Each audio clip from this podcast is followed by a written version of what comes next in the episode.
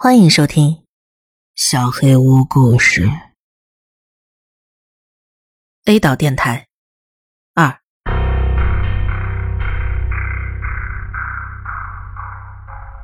A 岛电台新闻。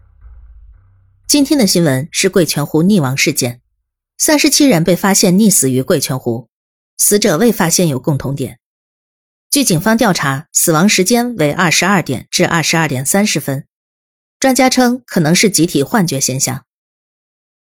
稍等一下，听众朋友们，抱歉，刚才我错拿成了明天的新闻稿。不过今天的节目就到此为止吧，毕竟剧透是不好的行为。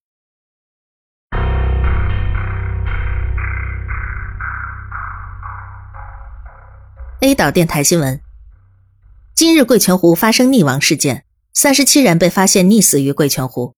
死者头部均有枪伤。据警方调查，死亡时间为二十二点至二十二点三十分，初步排查他杀可能。专家称可能是集体幻觉现象。这不是本镇第一次发生的集体幻觉事件，在过去经常有居民表示会听到电台的新闻报道，尽管本镇并没有任何电台机构，他们尝试逆向追踪信号源，结果一无所获，至今也没有人找到这个电台的所在地。听众朋友们，如果你对这个故事有什么想法，欢迎给我们电台来信。已经到了六月，之前我们报道过的李女士仍然没有返回自己的住处，房东表示会马上着手房间的清理，同时也欢迎有意向的租客搬来居住。这里风景优美，交通方便，来得早的话还可以享受到明天晚上的蘑菇宴聚会。但是请不要饲养宠物，任何种类的宠物都不行。包括你的宠物人类。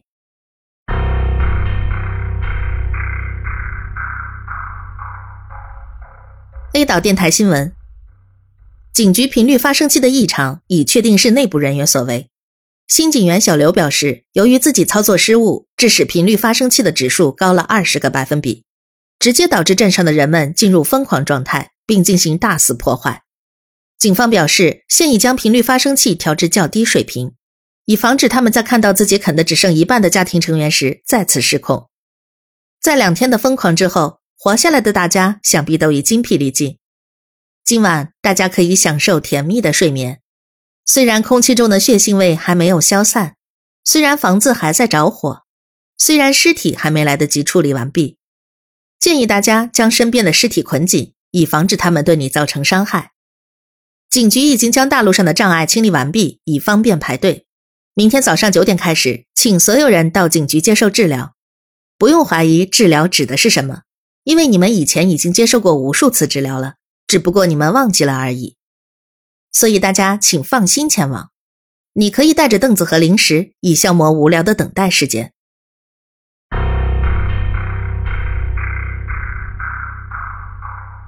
立岛电台新闻：周女士称自己在爬山时看到了飞碟。它在空中以复杂的曲线飞行，期间还向山顶抛下了某个东西。最后，飞碟发出一阵强光并消失。经过二百五十四分钟的搜索，周女士在山顶发现了一个瓶子，在打开之后出现了一个精灵，并询问周女士三个愿望。周女士对许愿的内容保密。我们无法确定中央银行库存消失、公园里爬满章鱼、鸡蛋中出现人类胚胎是否与其愿望有关。人们对于鸡蛋中出现人类胚胎感到恐慌，他们表示不知道该如何烹饪这种食材。经过实验，赵奶奶表示，鸡蛋中的人类胚胎和鸡肉的味道一样，只需按照鸡肉的做法料理即可。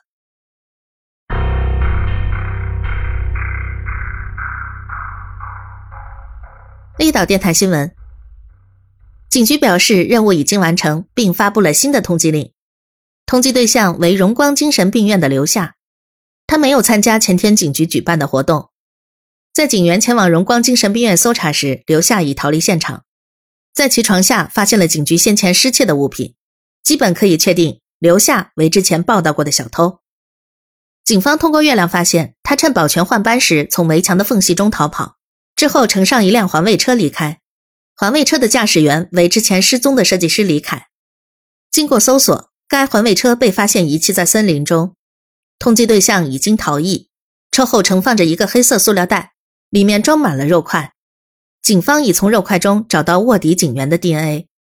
因环卫车失窃，两条街道的核废料无法处理，只能堆积在路口。目前那里的放射值已经远超危险限度，不过那的居民已经习惯了，因为那里的放射值从来没有低过。周女士称不敢相信自己的丈夫竟然和恐怖分子在一起，这对他和孩子都是很大的打击，特别是在孩子处于蜕皮阶段时，失去了父亲的陪伴，将会给孩子的童年留下巨大阴影。可怜的孩子。A 岛电台新闻：检测到干扰。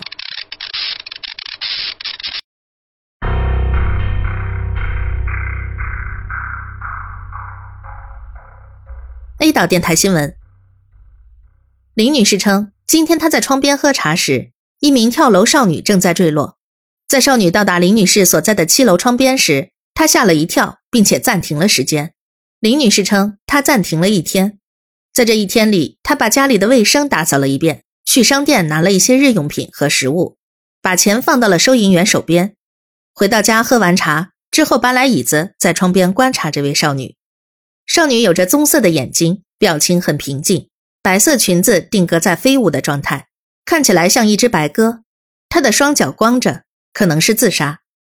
林女士前往楼顶查看状况，发现楼顶也有一名少女，她定格在向围栏外面爬的姿势。林女士发现她有着棕色的眼睛，表情很平静，穿着白裙子，双脚光着，鞋子整齐地摆放在栏杆内侧。林女士感到很疑惑。她回到家中，桌子上放着几块零钱，下面压着一张纸条，是收银员写的，说她的钱给多了。李女士去洗手间洗了把脸，她从镜子里看到自己有着棕色的眼睛，表情很恐慌，穿着白色裙子。昨天报道的跳楼自杀消息有了新进展，警方调查显示死者非本镇人员。在进一步调查中，警方发现死者所在楼层顶楼有一滩不明粘液在蠕动，粘液中有一双鞋，可能是死者留下的。警方在此楼层七楼发现了另一具尸体，死者姓林，女性，死亡时间为今天，死因不明。如果三天内尸体没人认领，警局将按照老方法对尸体进行处理。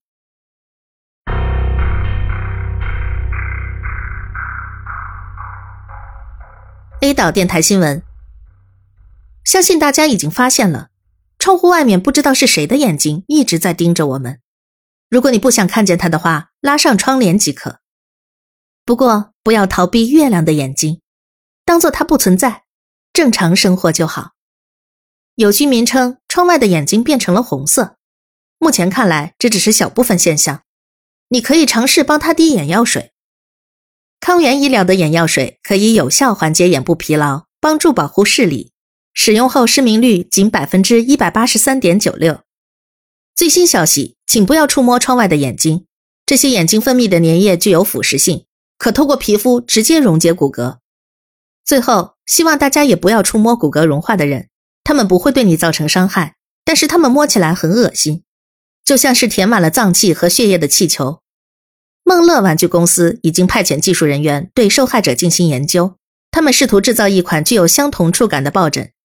该产品将使用皮肤、内脏、血液等原料，相信这款新产品可以有效帮助刚开始独自睡觉的孩子们。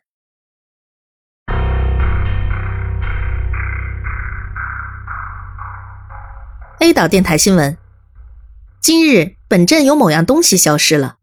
发现这件事的人是图书馆值班员黄女士。她称自己在进行检查旧报纸工作时，发现书里的内容有异常。刚开始，她以为这是某些人恶作剧。接着，他对图书馆里的书逐本进行检查。之后，他确信所有书里都缺少了某种东西。他试图补上书中缺失的部分，但是无论如何，他都无法想起到底缺少了什么。之后，越来越多的人发现了这件事。虽然这对生活不会产生多大的影响，不过这种若有所失的感觉确实会让人很难受。俗话说，越是去寻找，反而越是找不到。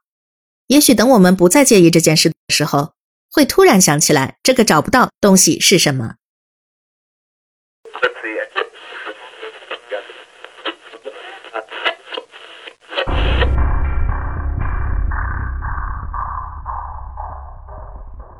A 岛电台新闻：近日，本镇的人类和电台播报员全部不自愿的参加了梦乐玩具公司筹划的脱离现实一日游。我这只舍利对目前情况深表遗憾，恐怕今天你们这群幽灵失去了唯一的娱乐措施，气得坟墓都在发抖。我有一个趁镇里没人，现在就把月亮夺取下来的英明决定。如果有那个意愿，请将您的电台旋钮扭到。一四九贝塔一赫兹，收听我们的秘密计划。也许我们会激动的发现康源医疗让人起死回生的秘密。等等，别告诉我你还想从坟墓里爬起来。今日的电台新闻实际并没有启动，切记，除了播报员，没人可以启动电台。快把你的脑子调到指定频率。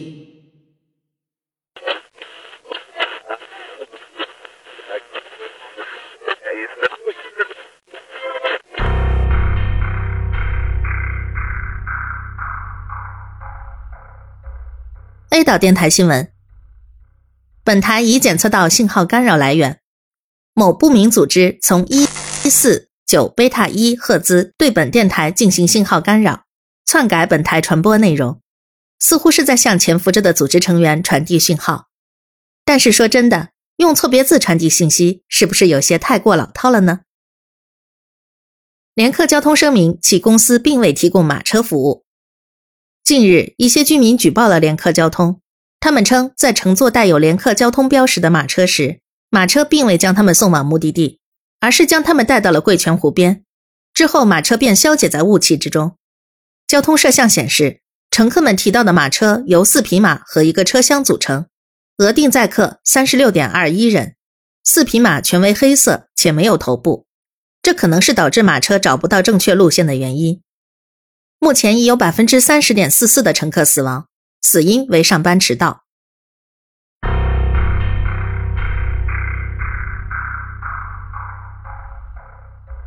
A 岛电台新闻。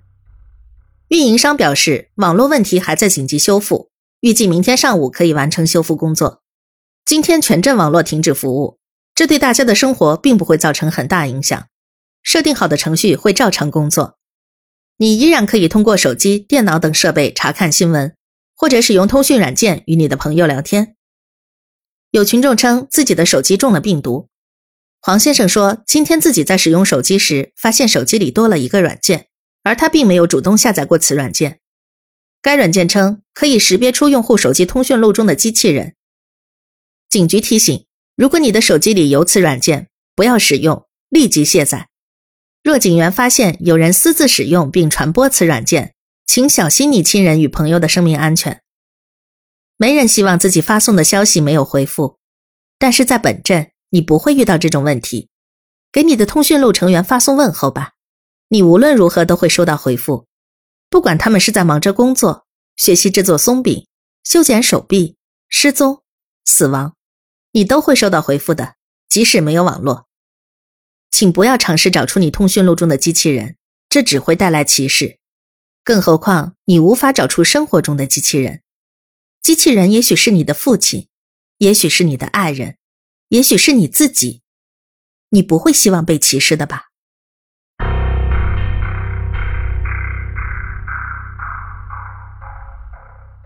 ？A 岛电台新闻：本镇中心发生爆炸，导致大规模地陷，在地下发现了老鼠、蟑螂和人类活动的痕迹。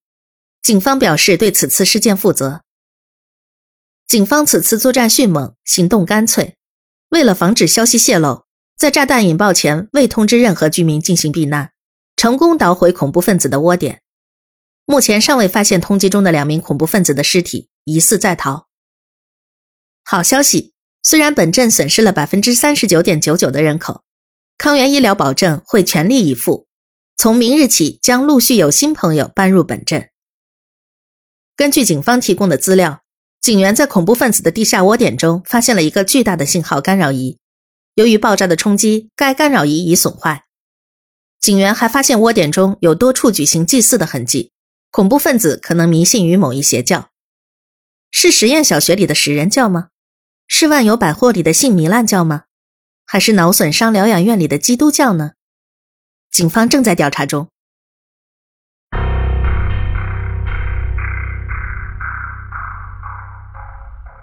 A 岛电台新闻：夏先生从剧院回家后就怪事不断，在墓园里听见坟墓中传出歌声，睡觉时看到窗外有一双悬空的眼睛，不认识的波斯人和他打招呼。一名男子被发现吊死在其工作场所，这不是绳子第一次杀人。由于其所造成的恶劣影响，绳子已被执行死刑。两名老板被勒索，他们不得不向空气发放工资，以感谢他为员工得以正常工作所做出的贡献。一位女士嗓子里跳出癞蛤蟆，她在唱歌时造成多人死亡，死因为高空坠物。那个吊灯就算沾上了血，依然很高贵。夏先生的哥哥被发现溺死于贵泉湖，这只是个意外。警员发现贵泉湖下部和镇中心地下的恐怖分子窝点连通，淹水给警方的调查工作带来极大的不便。希望我们的床下没有埋着炸药。一直支持本电台的老听众朋友，还有刚回到本镇的新朋友们，晚安。A 岛电台剧场。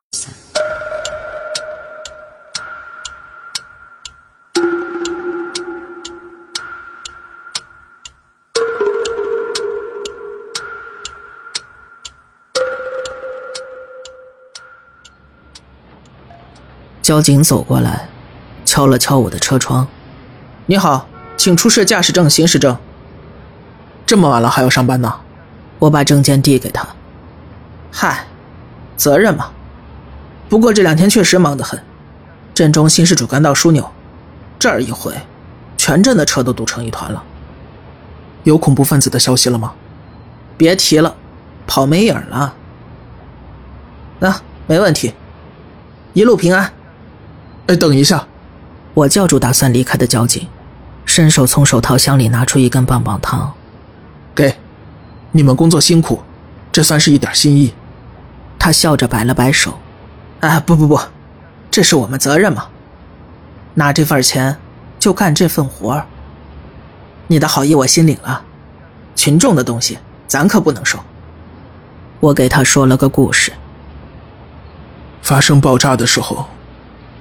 我女儿坐的校车被波及到了，校车被炸飞到天上，落地之后又滚了好几圈光看就知道，车里面的人已经没救了。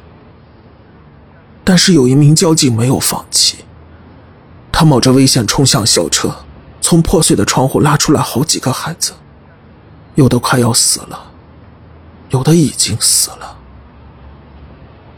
我女儿被他救出来的时候，还有意识。他和我说，要谢谢交警叔叔，把他最喜欢的棒棒糖送给叔叔作为答谢。三个小时之后，我握着他的手，眼睁睁看他离开了，内脏破裂，大出血。我哽咽了一下。他想安慰我，但终归是什么话都没说出口，只是拍了拍我的肩膀。所以我想，你愿意接受这个糖的话，他应该会高兴的。这一次，他没有拒绝。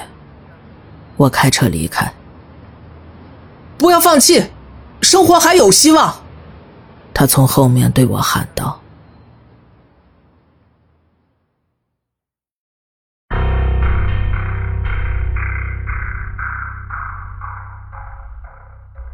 A 岛电台新闻：今日，一名交警死于氰化物中毒。A 岛电台剧场。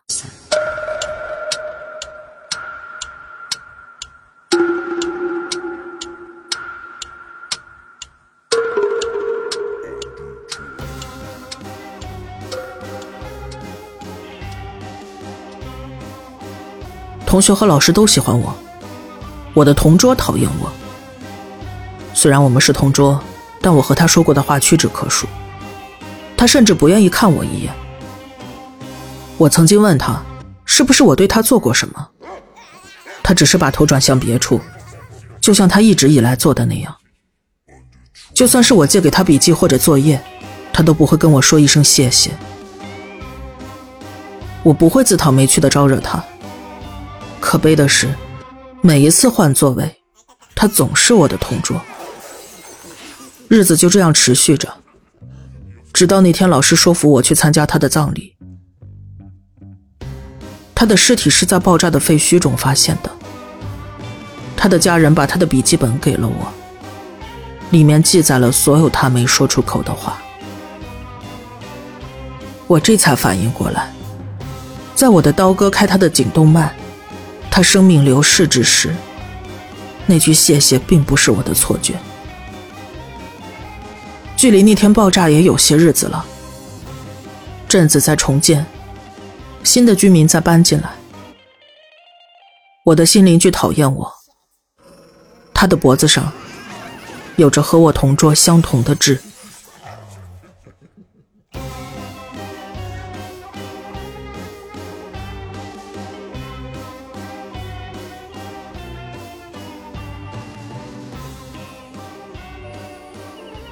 本期小黑屋故事就到这里，如果你做噩梦的话，没有关系。我会来把它吃掉的。我是小黑屋的墨，那我们梦里再见了。